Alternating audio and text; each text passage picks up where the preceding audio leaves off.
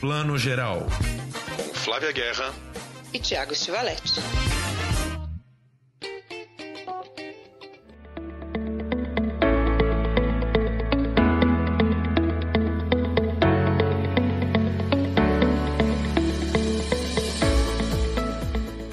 Bom dia, boa tarde, boa noite para você que está ouvindo o Plano Geral, nosso podcast pós-Oscar, né? Esse podcast de cinema, séries e uma certa ressaca aí dessa maré Oscar que veio aí, mas veio muito linda, foi uma bela temporada, né, gente?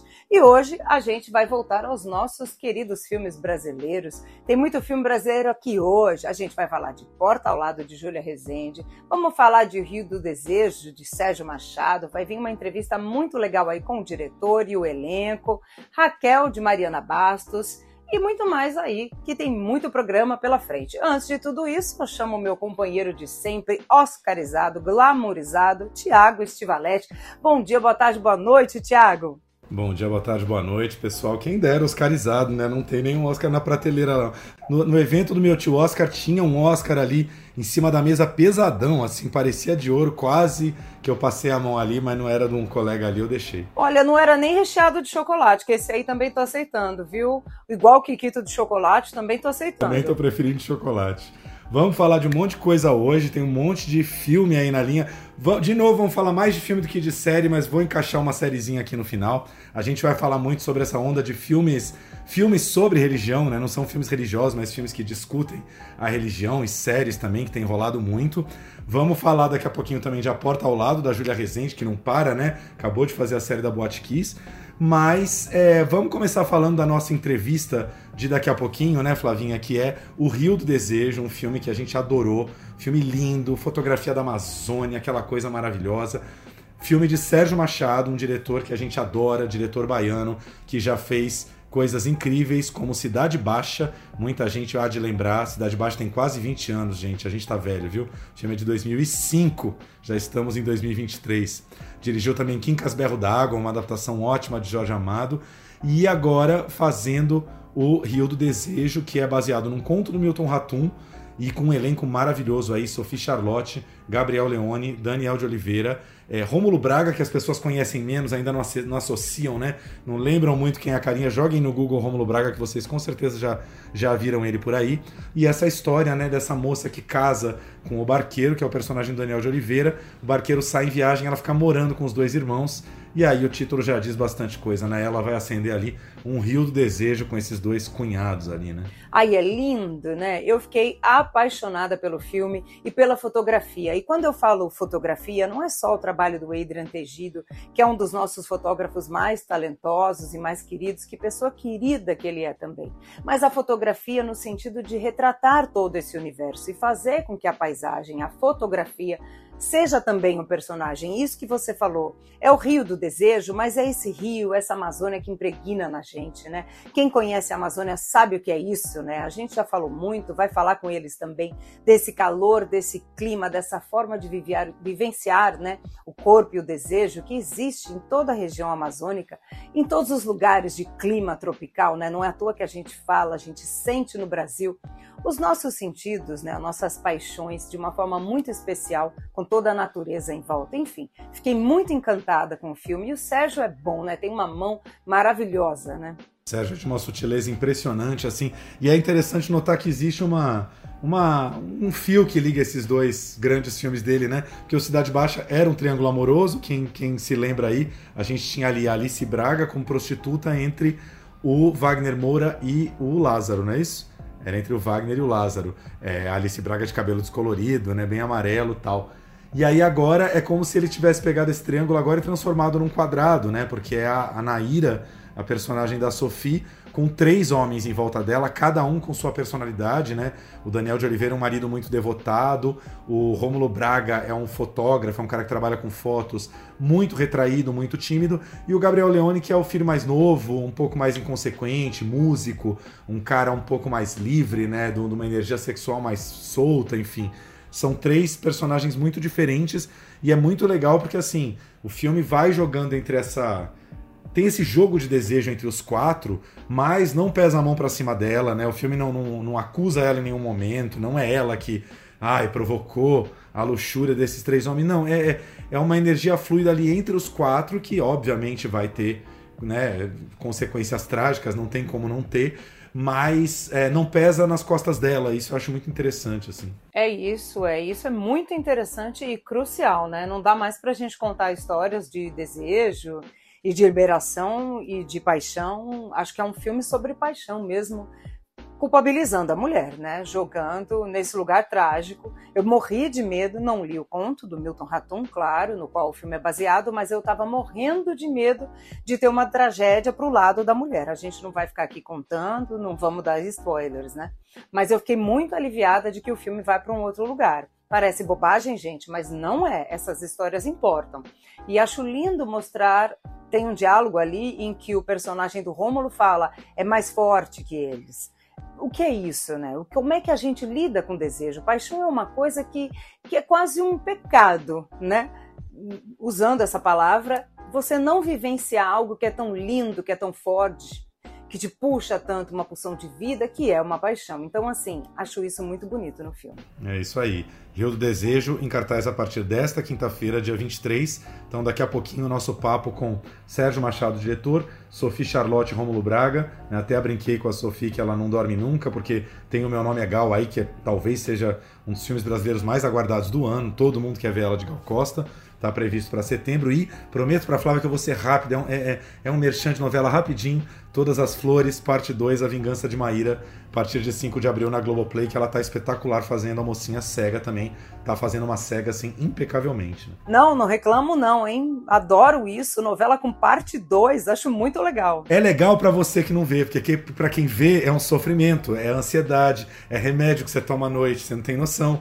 Eu nunca tinha vivido isso na vida, é muito estranho. A novela tá no auge, interrompe, ah, daqui a três meses voltamos, é, é muito estranho. É isso porque você não, não falou com o pessoal do Last of Us, viu? A gente não vai falar aqui hoje porque eu ainda não acabei de ver e o Thiago não viu nada porque ele fica vindo novela e eles estão com o mesmo drama, hein, gente? Mas o Last of Us, não, mas tem toda semana e foi direto. É, mas agora acabou. E acabou no meio, com um cliffhanger absurdo, tá todo mundo sofrendo com o Ah, não, aí. tudo bem, é, mas fechou a temporada. Novela, novela não tem essa de temporada, gente. É tem que ligar o motor e ir até o final. Maravilhoso. Cortar no meio é, é esquisito. Curti, curti. Agora a Sofia, né, gente, além de tudo, também é mãe. Ela até falou na coletiva de imprensa com os jornalistas que o filhinho dela e do Daniel, Daniel de Oliveira, né, eles são um casal, ele foi também para a Amazônia, foi para o Sete, até hoje fala de taperebá, que é uma fruta que eu amo amazonense, que é o cajá, para quem é aqui do Sudeste. E eu amo, então achei tão lindo que, além de tudo, ela também é mãe. Então, quando você diz que hora ela dorme, realmente é uma pergunta sincera. Que fofura, né, gente? E assim, vamos, vamos falar aqui, só cá entre nós, ninguém tá ouvindo. Que casal gato, né? E eu tenho uma coisa que a gente é muito cinéfilo. Eu não sei se eles estão ficando cada dia mais bonitos ou como eles estão ficando cada vez mais bons atores, porque eles têm evoluído muito, né? Não que fossem ruins, mas assim, né? Eram mais crus tal. Estão trabalhando muito, principalmente a Sophie, então você vê a evolução da Sophie. Parece que ela tá ganhando beleza conforme ela fica melhor atriz, assim, eu tô muito impressionado. Concordo, beleza vai além, né, dessa questão de juventude, ou é só beleza física, é tudo, né, e ela, ela tá muito bem nesse papel, né, ela tem essa personagem tem uma inocência, tem uma leveza, mas ao mesmo tempo tem uma malícia que é muito natural e tem também uma angústia, né? Eu gosto muito como o filme trabalha isso, essa angústia que ela traz no olhar. É muito lindo ver a evolução dos dois, né? A Sophie, principalmente, que eu, na verdade, fui, como não vejo muita novela, foi conhecer mais com os papéis dela para o cinema, né? E cada vez gosto mais. Sim. Já que a gente está falando de energia sexual fluida, você vai falar um pouquinho agora de um outro filme brasileiro que já está em cartaz, que também tem uma energia sexual aí circulando, né? Conta pra gente. Sim, e eu acho não só interessante a energia sexual, como uma mulher dirigindo, né? Eu adoro poder estar no momento em que tantas diretoras, tanto as gringas quanto as brasileiras, têm trazido propostas para histórias antigas, né? Novas propostas. Traição, amor livre, amor não livre. Essas questões estão aí desde sempre, né? Mas é interessante as mulheres, como é que elas têm tratado, né? E a Júlia Rezende, que é a diretora de A Porta ao Lado, que estreou no Festival de Gramado do ano passado, e agora chega aos cinemas, ela traz esse olhar muito interessante, dirigindo aí e discutindo essa questão dos amores líquidos, né? Esse amor contemporâneo vem muito aí do Bauman, né? Esse filósofo, mas também vem muito do mundo contemporâneo, né? Cada vez mais a gente tem casais de três, poliamor, relacionamento aberto, mas como é que no frigir dos ovos a gente lida com isso? São dois casais que moram num prédio lindo, uma locação maravilhosa, queria morar lá, no Rio.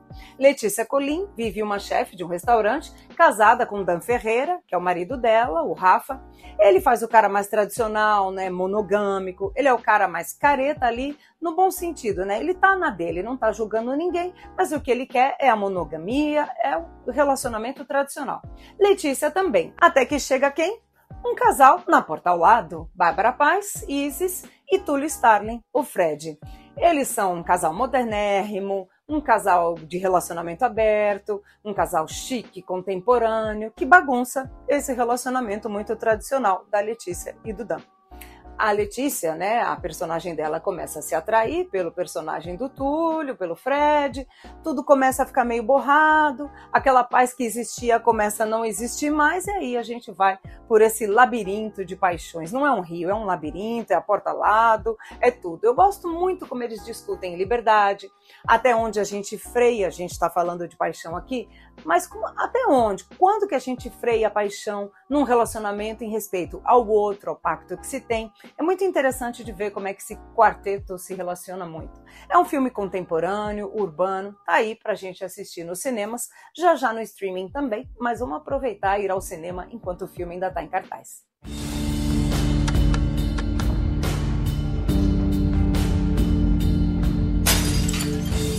Parece que tem gente nova se mudando pro prédio. Isis. Mari. Prazer. Oi. Fred. Rafael, seu vizinho. Prazer. O que, que você achou deles? Achei eles metidos a moderninhos, não tem saco. Talvez eles sejam moderninhos. Ninguém precisa ser que nem a gente, né? Pra mim, relacionamento aberto é desespero.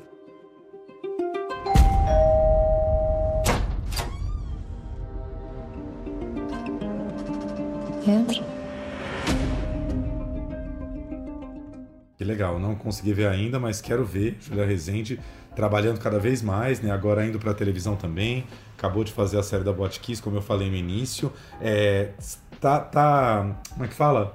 Ela tá trabalhando ali entre a comédia e o drama, né? Ela faz comédia muito bem, mas faz filmes de tom um pouco mais dramático, como acho que é o caso desse, né? Esse filme não tem nada de comédia, né? Imagino. Não, não tem. Ele tem uma leveza, né, da direção da Júlia, porque a Júlia tem uma mão, né, que traz a leveza para o cinema.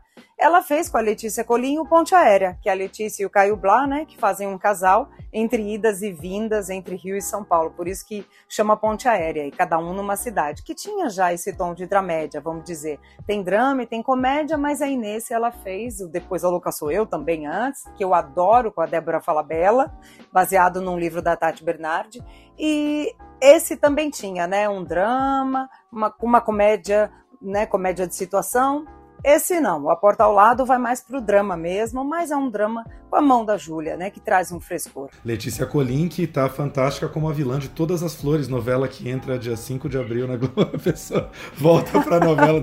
Eu não tenho culpa que as pessoas fazem novela, gente, fazer o quê? Você tá com essa novela igual eu tava com o Nato Nato no Oscar, hein? Então, gente, queria falar também de Nato agora. É porque tá, tá voltando, entendeu? Tá quase voltando, enfim, mas é, é piada aqui, brincadeira. Então, Porta ao Lado já em cartaz nos cinemas. Vou falar de mais um filme que também entra nessa quinta-feira e, na verdade, já entrando um pouco nesse assunto que eu falei com a Flavinha que eu queria falar há semanas já. Até a Folha já fez matéria grande também sobre isso, que é sobre essa questão dos filmes sobre religião. Eu acho que a gente está num momento, né, depois de Bolsonaro, extrema-direita e tal, em que a religião voltou a ganhar uma conotação muito política, né? A igreja se enfiando na, na- no pensamento de Estado cada vez mais, né? Do tipo, é, ser cristão é, é- é ter um certo posicionamento político, etc. E aí esses filmes estão vindo, e aí por coincidência, né? Tipo, coincidência de distribuição total. Semana passada a gente teve o Medusa, que a gente já conversou bastante aqui, que mos- mostra uma igreja de meninas também muito conservadoras, que simplesmente lincham as meninas que têm comportamento sexual mais livre, né? E essa quinta-feira estreia o Raquel, primeiro longa da Mariana Bastos, né? Um filme que teve aí uma, uma, uma carreira internacional bacana, estreou no South by Southwest e tal, e chegando agora no Brasil, que conta a história dessa menina, vivida pela Valentina Ersage, uma atriz nova que trabalhou inclusive no primeiro filme da Anitta, né? Ela vive essa menina que vai morar no interior com o pai, aconteceu alguma tragédia com a mãe que você não sabe nem o que, que é, ela vai morar com o pai, que é o Emílio de Mello, nesse e o pai tem um mercadinho nessa cidade pequena. O pai é ateu e Raquel é cristã. A Raquel é super religiosa, então ela chega na cidade, ela já procura o grupo cristão da cidade para se enturmar e ficar amiga das meninas cristãs. E aí, claro, as meninas cristãs todas muito conservadoras, só que Raquel, ela ela ela tem uma antena, pode se chamar de antena paranormal, que ela, ela recebe vibrações de mulheres que, recebe, que, que sofreram feminicídio, mulheres que sofreram violência, ela meio capta aquilo, aquilo chega a ela de alguma maneira em forma de energia. E ela começa a, a criar um grupo de estudos para revisar a Bíblia. Ela vira para as meninas e fala: Vocês não acham que a Bíblia devia ser revisada? É, vocês concordam quando na Bíblia fala que a origem do pecado do mundo é a mulher? Ela começa a questionar. E, obviamente, uma ala da igreja não vai gostar nada disso, e muito rapidamente a cidade, os adultos também, né, se colocam contra a Raquel. A matriz evidente do filme é Carrie Estranha. O filme tem muito de Carrie Estranha, porque ela vai virando essa menina maldita e um pouco paranormal dentro da cidade. E, mas é muito interessante como, como o filme ele tem essa pegada do, do, do de falar de feminicídio, de falar da opressão contra a mulher dentro, dentro da religião e tal, mas dentro de um quase filme de gênero com esse lance do paranormal e tal. Qual é o seu nome? Raquel. Você já tem contato com Deus?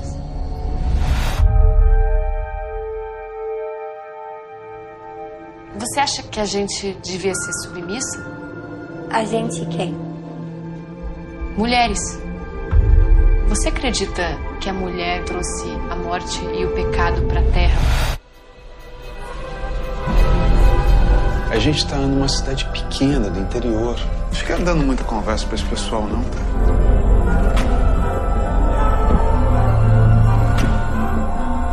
O que, que é que acontece com aqueles que insistem nas falsas profecias? Que interessante isso, né? Eu acho, acho ótimo que a gente discuta mais isso e traga mais isso, porque assim, essa essa face da espiritualidade, seja qual linha for, ela é muito forte no brasileiro, né? O brasileiro é um povo muito espiritualizado, pode ser da linha da Umbanda, do espiritismo, do catolicismo, do protestantismo, mas o povo, né, que é, né, que tem uma relação aí com o o oculto. Então, trazer várias vertentes eu acho super interessante para a gente no cinema. Tem muito drama por trás dessas questões. E ainda botar essa questão da releitura da Bíblia. Quem nunca, qual mulher nunca sonhou, né? Assim, pelo menos as mais, né, politizadas reescrever algumas coisas aí, principalmente para mim já o mito original de Eva, né, comendo a maçã e responsável por todos os pecados aí. E gosto muito, achei muito interessante. A Mariana Bastos eu não, eu não, não lembrava, mas ela fez alguma coisa assim com Esmir Filho, né? Ela, ela, ela vem aí de uma par de parcerias legais. Ela até o lendário Tapa na Pantera com o Rafael Gomes e o Esmir Filho, ela também né, foi uma das diretoras. Então, Olha só, quer dizer, muita, muita estrada aí que a gente não lembra, né? Isso é legal para a gente ficar de olho, né? Já falei isso aqui antes. As diretoras brasileiras trazendo coisas né, interessantes, contemporâneas, leituras contemporâneas de, de temas aí tão né, interessantes brasileiros. Que bom, quero, quero assistir, não assisti ainda, estreia essa semana, né? Portal Lado já está em cartaz, esse estreia essa semana. Sabe o que eles estão fazendo lá, se elas estão fazendo macumba, sacrifício.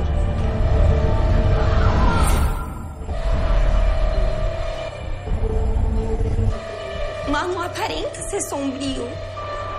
Mal tem beleza.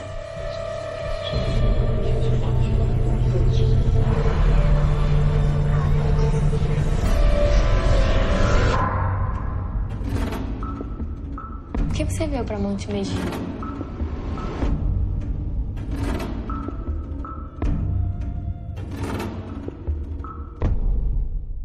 Dia 23 agora, o Rio do Desejo e Raquel chegando nos cinemas, né? É, também acaba sendo, né, Flavinho, um pouquinho o tema do Entre Mulheres, que a gente já comentou muito, né? Que é um filme da safra do Oscar, mas que também tem um pouco isso, né? Essa história das mulheres que, que percebem que estão sendo vítimas, elas estão sendo dopadas para serem estupradas, e, e, um dos argumentos, né, uma das mentiras que os homens usam para fazer esse estupro é dizer que enfim, foi um espírito maligno, né? Tipo, os homens se aproveitam para usar de motivo de, de causas, pseudo-causas místico-religiosas aí pro estupro, né?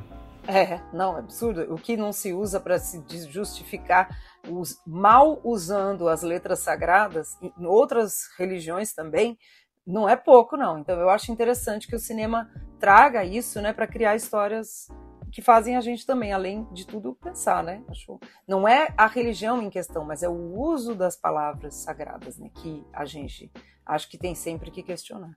É isso, né? A gente, a gente acha que está tão longe do islamismo, né? Que o islamismo é tanta opressão contra a mulher. Claro, né? É outro nível mas é, não tem como negar que existe todo um, um, machismo estrutural dentro do que é as nossas religiões praticadas no Brasil, pelo menos as religiões cristãs, né? É, dentro das interpretações, dentro do, dos discursos que são criados e por tanto tempo os discursos foram criados pelos homens, né? E é uma questão também de poder. Então acho interessante a gente é, sempre debater isso, com certeza, respeitando todas as religiões, obviamente. A questão novamente não é a religião, é o uso dos textos sagrados.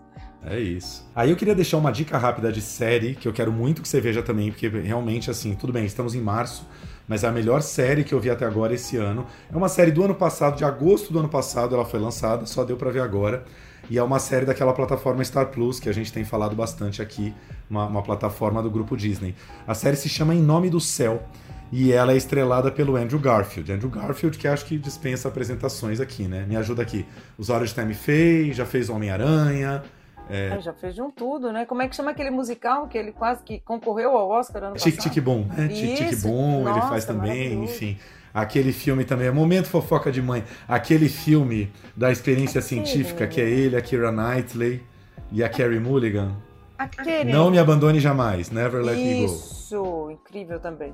É, a minha memória demora, ela vai, ela uma hora ela, ela, ela É que o, HD tá meio cheio, demora um pouquinho para rodar, mas, mas ele vai. Mas vamos lá. Em Nome do Céu é uma história, é baseado num livro reportagem do John Krakauer. John Krakauer é o cara do de novo, vamos lá, o mesmo cara do filme do Champagne lá, o menino que vai pro meio do Into the Wild, né? É, na natureza selvagem. Isso, exatamente. Eu, o meu IMDB tá em inglês. Exatamente. A Flávia joga a pista em inglês e eu pego no português. Assim, isso é a dupla, gente. IMDB funciona. mental tá em inglês. Voltando, fechando para John Krakauer é autor desse livro reportagem que foi publicado em 2003 sobre um fato real que aconteceu nos anos 80 na comunidade mormon de Utah. Se passa no estado do Utah, onde você tem uma comunidade mormon gigante, assim, né? Tipo, o mormonismo é muito presente em alguns estados americanos. E aí foi o caso de uma, uma moça jovem e a sua filha que foram assassinadas, encontradas assassinadas dentro de casa, a menina criança ainda, as duas ensanguentadas, enfim, morreram dentro de casa. E aí o Garfield faz o detetive mormon que vai investigar. E essa moça era mormon, de uma família mormon estranhíssima, que era uma família daqueles clãs sinistríssimos. O pai é aquele mormon ultra rígido, com seis irmãos embaixo. Um dos irmãos é o Rory Cooking, um dos da família Cooking, e o outro é o Sam Worthington, gente. Adorei ver Sam Worthington, que é o, o nosso querido Avatar, num papel sério, dramático. Ele tá maravilhoso, né? Fora que ele é lindo de morrer. Fora que ele é maravilhoso. Maravilhoso. São esses seis irmãos, todos muito pancada, e, e, a, e essa moça que morre, a filha, é a mulher de um dos irmãos, ou seja, né? Tipo, é, e todos os seis irmãos são suspeitos. Também pode ser que alguém fora de, da família tenha cometido esse assassinato em nome deles, enfim. E por que que essa menina é morta? Essa menina também é elenco de luxo, né? Essa menina é a Daisy Edgar Jones do Normal People, né? Aquela menina que né, transou, fez bastante sexo com o Pão Mescal e matou a gente de inveja em Normal People, não é isso? Nossa, imagina, eu tô, tô, tô, apaixonada por ele desde então. O pessoal acha que a gente descobriu ele no After Sun. Não, não foi não, Normal não. People. Outra série que vale muito ver, mas que não é da Star Plus, é da Stars Play, é da outra plataforma. Na nossa edição, gente, acho que tá na nossa edição 3 da pandemia, por aí, porque não foi... Lá atrás. Exatamente, lá atrás. É uma série de 2020, mas muito maravilhosa. Enfim. Ela faz essa esposa que é um pouco mais liberal, ela quer ter carreira, ela é jornalista, ela quer ser apresentadora de telejornal. E essa família mormon tradicional, não, assim, ela não passa no pescoço deles, porque né, ela tá muito saidinha. Imagina, só o fato dela querer aparecer em público, né? Tipo, tá, trabalhar na televisão e aparecer para todo mundo já é um negócio assim inaceitável. É uma série em sete episódios e o mais legal é que esse protagonista do Garfield ele vai começando a botar o mormonismo dele em crise. E não só isso, ele sofre toda a pressão da igreja para parar as investigações. Ele tá ali vendo que o negócio é cabeludo, que isso envolve essa família mormon assim tenebrosa, só que ele recebe visitas do pastor da igreja falando que se ele não parar as investigações, ele vai ser excomungado, ele é um infiel, não sei o que. Ele começa a perceber que o jogo da igreja é muito pesado. Então é muito legal ver esse personagem também é ruindo a religião dentro dele, né? Ele vê tudo de bom que a religião dá para ele, só que ele tá, enfim, ele tá numa grande crise de identidade em meio a essa investigação escabrosa. E fora que a montagem é muito maravilhosa, que é, sabe aquela montagem com flashes? Ele tá investigando e toda hora vem uns flashes que você não entende muito bem o que, que é. Vem uma imagem de algo que pode ter acontecido que você não entendeu ainda. Você vai ficando mais tenso para entender o que, que, o que, que rolou ali.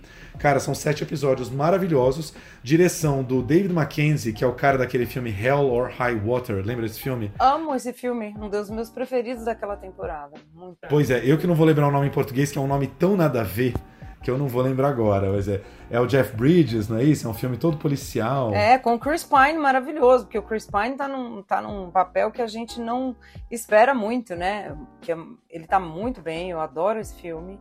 E, é a qualquer custo, olha isso, gente, nem dá pra lembrar, né? Hell or High Water chama a qualquer custo. Isso, e dá. o Chris Pine, o Ben Foster, Taylor Sheridan, esse filme é um super roteiro, adoro. Um baita elenco. E o roteiro é de Dustin Lance Black, que é um super roteirista e ativista LGBT americano que ficou muito conhecido, se eu não me engano, ganhou o Oscar pelo Milk. Milk, a voz da igualdade, o filme sobre o Harvey Milk e tal. O Dustin é esse mega militante LGBT, esse, essa série não tem nada de LGBT, mas é evidente o interesse do Dustin em contar uma história é, de, uma, né, de uma religião que oprime as mulheres. Né, você vê em todo o interesse dele em mergulhar nessa história. Enfim. is in his family. What if this case isn't just a husband who turned against his wife? What if tonight is just the first edge of a bone? Finally working its way out of our own desert's floor. Hands up right now! This goes beyond just a murder. Beyond everything I believe. Já gostei. Vocês veem a gente falando dessa questão no cinema brasileiro né? E o, o cinema e a, e a TV americana, há tempos, né? Fazem e trazem não só a, o protestante, como católico, né? Como outras vertentes aí, em tramas que são muito questionadoras também, né? Como é que chama aquele filme que a gente chama do Paul Schrader, que traz o... Fé, é Fé Corrompida, o do que Ethan Hawke, né? Isso, que filmaço com Ethan Hawke. Gente, assistam.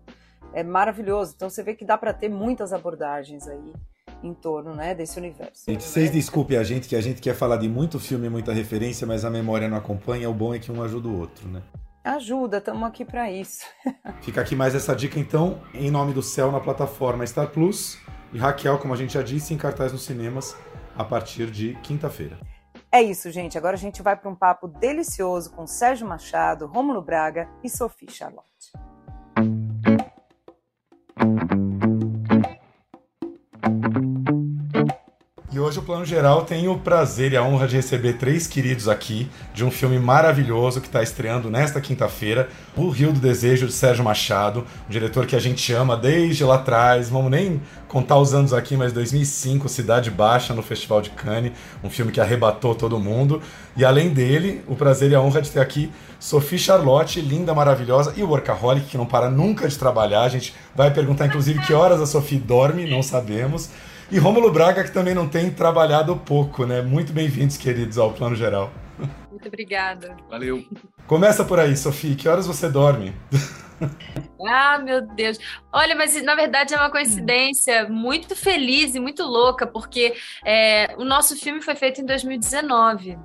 Então, os outros projetos que eu ainda vou lançar foram feitos em outros momentos da minha vida. E agora eu acho que vou até numa astróloga para entender o que está acontecendo na minha vida.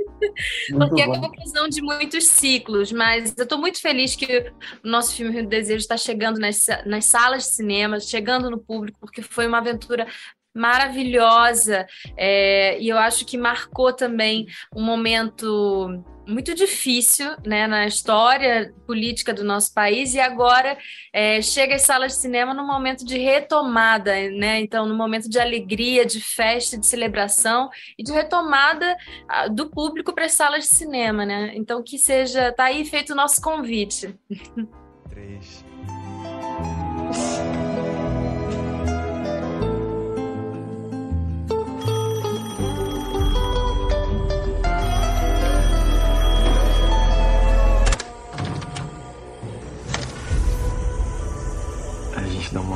Assim. Quando abrir os olhos.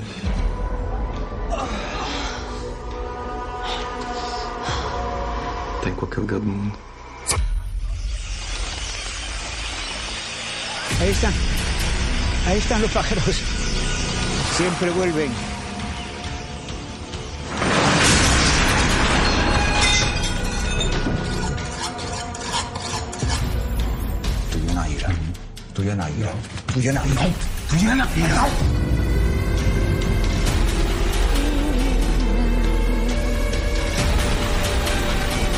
Acho que eu tô ficando louca.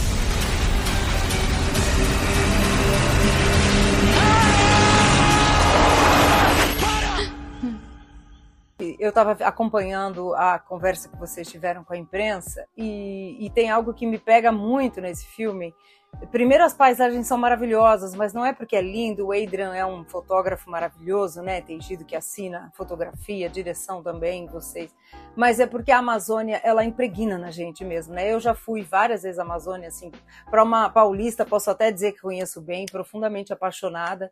E não tem como a gente realmente não se render, assim, não ajoelhar para ela, né? Porque se a gente não fizer isso, a gente não vive, não dá, né? Ficar brigando com, né? Porque mesmo em grandes cidades, a floresta tá ali.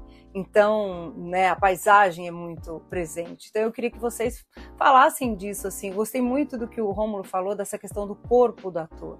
Né? A atuação de vocês está muito no não dito, que também queria que o Sérgio complementasse como diretor. Como é que foi essa relação com a, com a floresta ali e a, e a atuação? É sobre essa coisa do, do não dito, assim, eu sou eu sou apaixonado pelos silêncios no cinema, assim eu, o cinema que eu mais gosto, é, eu sou apaixonado por cinema mudo, é, por cinema silencioso e pelos diretores que, que privilegiam a imagem antes do diálogo, assim. E, e com, como escritor, assim, eu, eu, às vezes brinco assim, eu fico me sinto derrotado, triste quando eu escrevo um, alguma uma linha de diálogo que não seja sobre subtexto, né?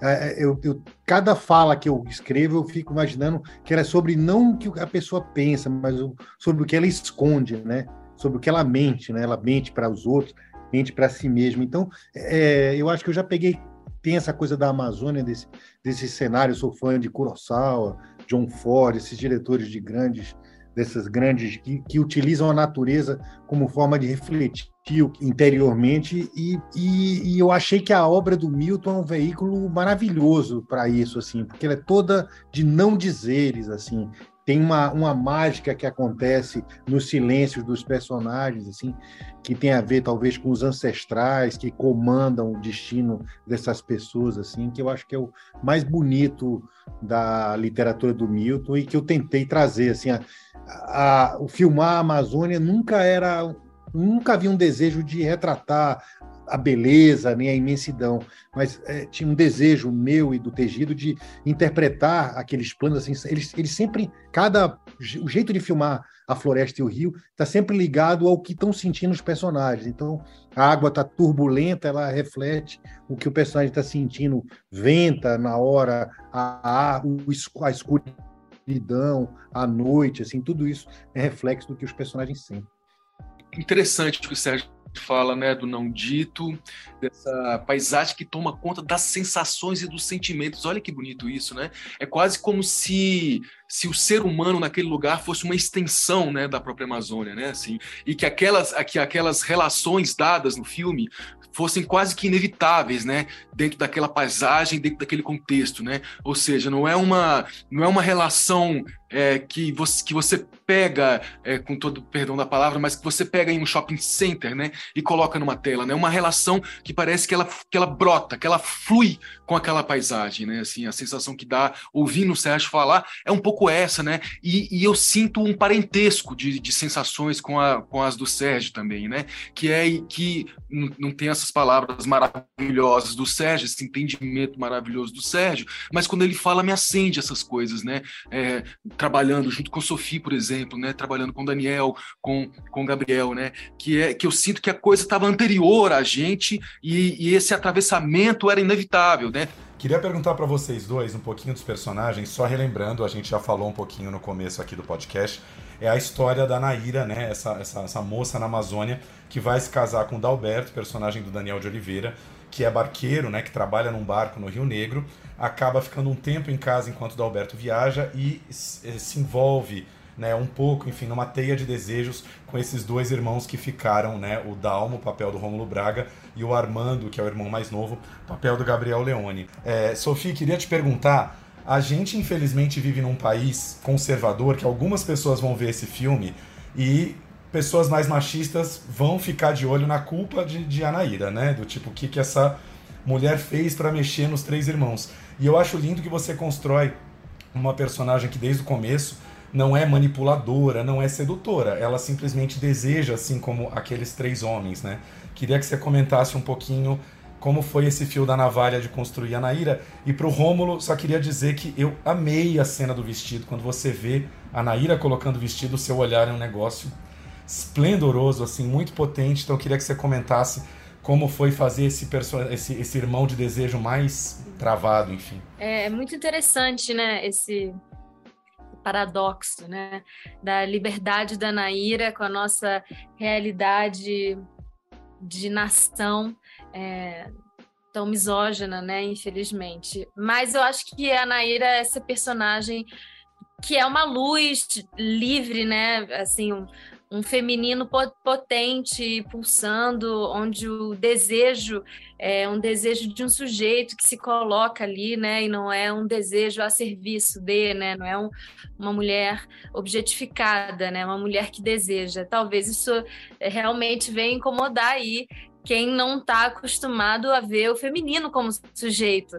E, mas eu acho que o filme é um convite interessante para para ressignificar muitas questões e às vezes até de maneira sutil. A gente assistiu em Manaus e vendo a sessão que foi muito emocionante, foi, foi lindo mesmo ver no Teatro Amazonas.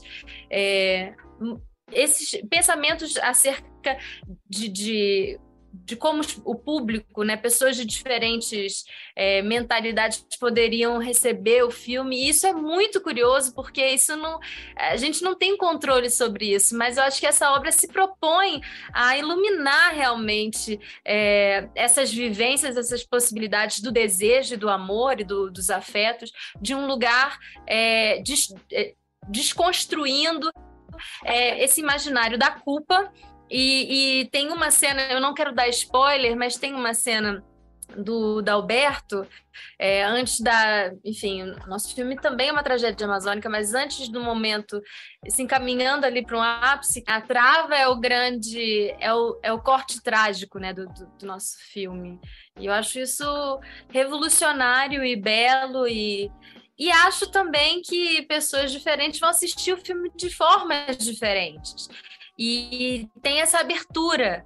Né? Então, em Manaus, por exemplo, foi uma sessão com muita risada, porque as pessoas se identificavam com as gírias, é, com, com enfim, já tem até um meme lá, a, como é que é? A talaricagem, levaram a talaricagem, então, a série que fizeram um filme. Quer dizer, eles, eles lidam com essas questões com um humor diferente da tragédia que eu estava prevendo. Quer dizer, são outros parâmetros. Então, é um filme que abre, não é um filme que, um... que, tenta conduzir, eu acho, sabe? É, Teve um momento então, lá que eu achei super mesmo. curioso, lá em Manaus, é que na hora que ela puxa, que ela tá dançando com os dois irmãos, e segura na mão de um e coloca na cintura, as pessoas aplaudiram em cena aberta, porque acharam aquilo, os amazonenses adoraram a, a mulher que puxa dois Ah, também adorei, viu? Também adorei. Esse feminino amazonense também tem isso, ele tem muita atitude, bem interessante. Gosto, gosto muito também. Rômulo, o Thiago tinha te perguntado da cena do vestido, né? Que é linda, é angustiante. Acho que é uma das cenas que mais tem esse subtexto que o Sérgio falou, né? Quase que eu choro junto com você ali, porque a gente chora por aquele amor não realizado, né? Aquele desejo não realizado e ainda traz a, a carga da mãe, né? Então, fala um pouquinho então pra gente. É, eu acho que é isso, assim, eu acho que acho que o, o, o, roteiro e a montagem também muito bem construída nesse sentido, né, na curva do personagem, né, porque antes mostra uma cena né, relacionado a isso e logo depois vem essa cena específica do vestido, né, então aí, aí dá um, todo um desenho, um contorno da da falta do personagem, né, o personagem que carrega uma falta consigo e não consegue resolver essa falta de jeito nenhum, né? Nem consegue nem transferir essa falta, né? Que é um movimento quase que natural essa transferência, né? Para se salvar, para desafogar, ele não consegue nem fazer isso. Então ele é um cara realmente que está que tá, né, afogado em si mesmo, assim, eu acho. Não consegue nem, diz, nem, nem dizer o que sente para si mesmo, inclusive, eu acho, né? Então, eu acho que sim, essa cena, eu acho que ela representa mesmo um fechamento do entendimento de um arco do personagem ali. Acho que ali, né, quem tiver interessado nessa curva vai entender tudo que se passa. É... E a Naira também é interessante nesse sentido, porque eu vejo que, que ela, tem, ela tem uma abertura é, é, é livre de julgamento né? Ela, ela independente do, da, da, escolha afetiva, erótica dela, ela tá sempre posta é, para uma, uma abertura de relacionamento é, interpessoal, né? Então, assim, isso é interessante de ver, porque você vê que, que, a, que se a gente fosse transformar essa, essa família mais a Naira, esses três irmãos mais a Naira, a Naira em povo brasileiro, talvez eu arrisco a dizer que o, que o, o meu personagem ele representaria uma, uma, uma, um segmento mais conservador do povo, sabe? Assim, um segmento travado, conservador, endurecido, enrijecido e que não consegue dar vazão aos próprios sentimentos e não consegue nem se olhar no espelho direito. Assim. Muita gente vai ver o filme e achar que é um livro do Milton Ratum, não é, é um conto, né? O Adeus do Comandante. Sérgio escreveu aí o roteiro com o Milton Ratum, com Maria Camargo, que já tinha feito Dois Irmãos na Globo. É, queria que você falasse um pouquinho como é que é esse processo de pegar um contozinho curto e transformar em filme? O que, que Mas a verdade assim, é que não foi um conto, né? Porque o Milton, quando eu procurei ele, disse assim: olha, esse conto é a pontinha do iceberg. Eu sei o que acontece no passado e eu sei o que acontece no futuro desses personagens. Eu falei, opa, se você sabe, então escreva, né? Então ele foi escrevendo outros contos, né? Foi escrevendo vários outros contos. E eu acho que o nosso filme é mais inspirado nos outros contos até do que o conto principal. Por exemplo, tem um que é sobre só sobre o que a Naira sonha, tem um que é sobre que introduz o personagem do Dalmo. E a coisa mais curiosa, que eu acho que pode ser super interessante, é que o Luiz Schwartz, o editor do Milton, ele está pressionando o Milton para transformar esses contos todos que ele escreveu numa novela. Então acho que vai ser o caso raríssimo de um conto que virou filme, depois o filme virou novela e aí a gente vai adaptando depois a novela e nunca termina esse processo assim. Mas, que maravilha. Assim, ele foi um parceiraço, né, o Milton. Fiz com ele, com a Maria e com o George Walker, um venezuelano. O Milton foi, ele copidescava, mexia nos diálogos para trazer uma cor amazônica. Eu mandava, ligava para ele de noite. Eu lembro, falei, não, acho que o, que o, Dalmo tem que ser um fotógrafo. E ele, ele viajava, a gente ficava horas conversando. E, enfim, um, o Milton é, é inacreditável. E eu tô agora me. O meu próximo filme. Agora eu não quero adaptar ninguém que não seja o Milton, então estou querendo fazer agora o próximo filme, Os Cinzas do Norte. Pra, o Milton é um luxo. Nossa, um luxo mesmo. Maravilhoso. Queridos, muito obrigada. A gente tem que encerrar, infelizmente, mas eu, por mim, ficava horas aqui. A gente, você sabe que a gente é fã do trabalho de vocês três e o filme está lindo e é muito bom ver uma história de paixão. A gente sente falta de paixão no cinema, né? É tão gostoso ver uma história de paixão, é delicioso ver vocês três e mesmo trágica e a Amazônia nesse contexto. Que lindo. Que venham muitos mais, viu, Sérgio? Adapte mais mesmo e vocês também, Rômulo e Sofia, filmem mais da Amazônia. Obrigada, gente. Muito obrigada. Obrigado. Obrigada, adorei. Obrigado, gente. Foi um prazer. Vejam na tela grande, então, o Rio do Desejo. Na TV em casa, vocês deixem para ver 5 de abril, Todas as Flores, parte 2, A Vingança de Maíra.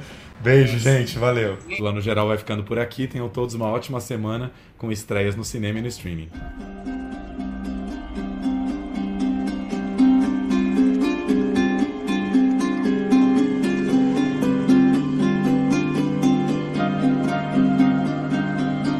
Casa, carro, barco. Isso acaba. Uma noite dessa fica para sempre.